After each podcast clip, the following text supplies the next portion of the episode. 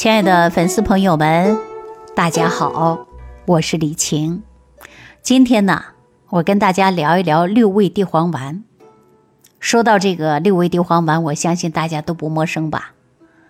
因为六味地黄丸太普遍了呀。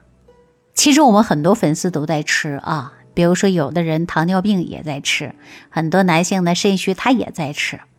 但是我告诉大家啊，很多人对这个药很常见，但是不了解。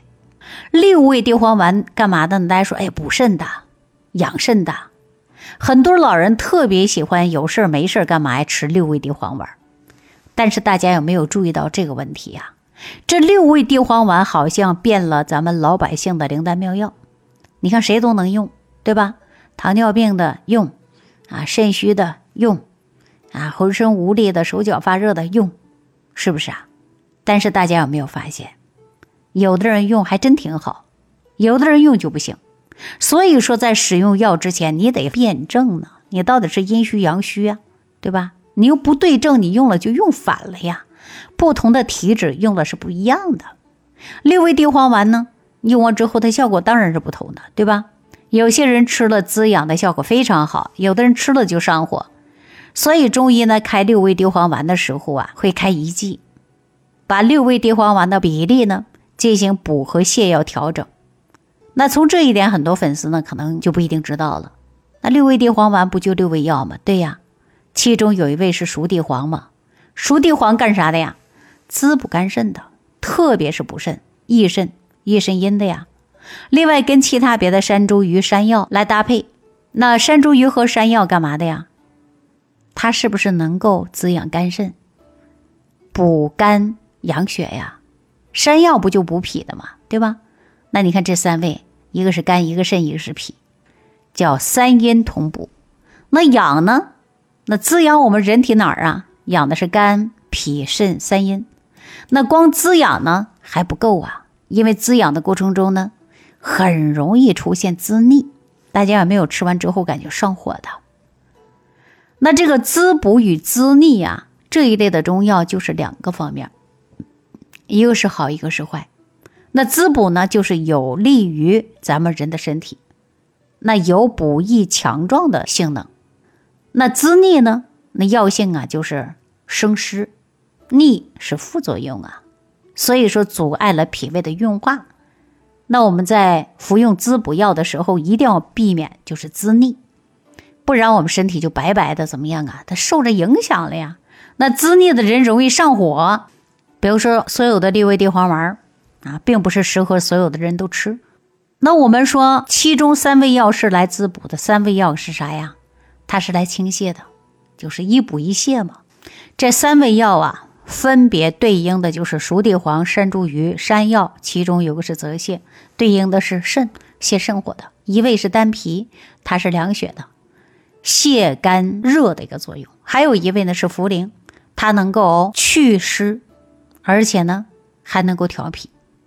那脾胃出现了湿气比较重的这三味药啊，跟前边的熟地黄、山茱萸，正好组成了一个严丝合缝的，对吧？组方非常好。但今天呢，我要告诉大家啊，三补三泻，有经验的大夫呢会把它调整啊，调整一下六味地黄汤的。方子，其中三味药的比例可以呢达到的是补而不腻的效果。从方子当中，我们能够感受到中国文化的平衡之道、中庸之道，真的是太佩服咱的古人的智慧了啊！这个六味地黄丸发明人是谁？大家知道吗？六味地黄丸是谁发明出来的？我跟大家说啊，常见但是不一定知道是谁。他就是宋朝时期的名医，叫钱乙。我们说到钱乙，就知道啊，那不是小孩病吗？是吧？其实说起六味地黄丸，还真的有一段故事，我给大家讲一讲啊。说有一天，钱乙跟他的弟子啊，正在给患者治病。有一位呢大夫带了一个钱乙给开的儿科方子来讨教，他略带嘲讽的问钱乙：“哎呀，钱太医呀，说张仲景医书当中所记的八味丸儿。”有地黄、山药、山茱萸啊，茯苓、泽泻、丹皮、附子、肉桂，而你这方子是不是少开了两味呀？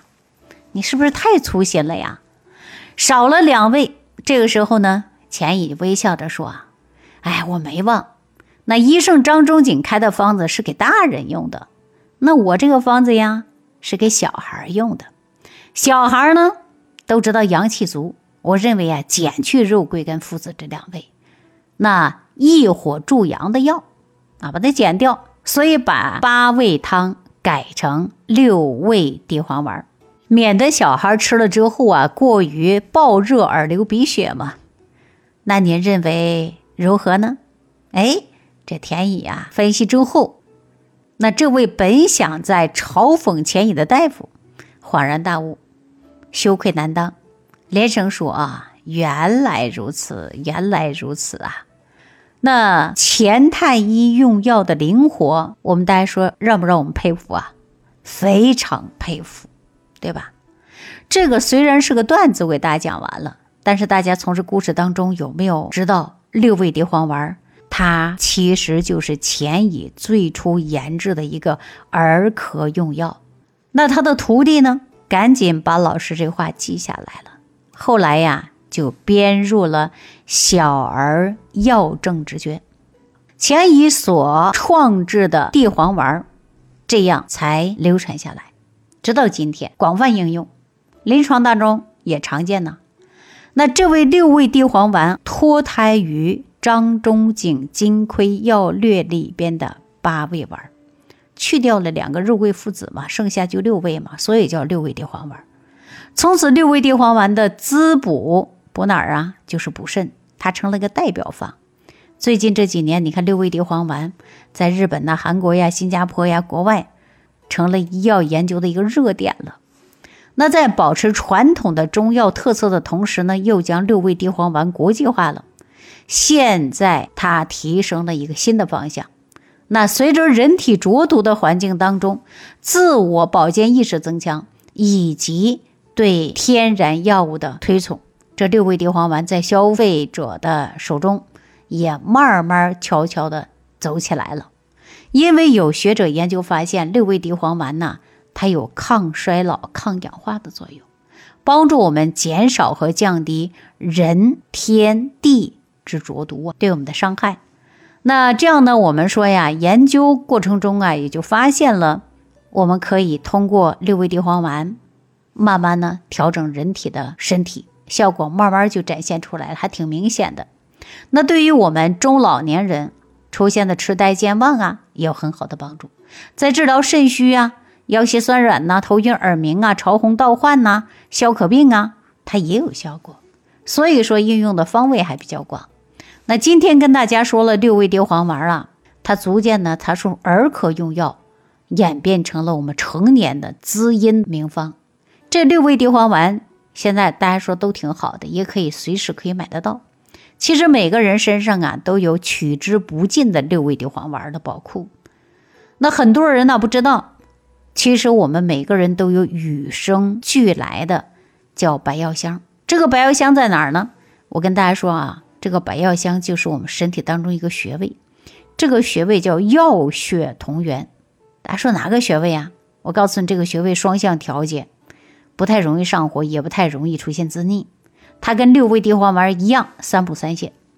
那人体自带六味地黄丸，它在哪儿呢？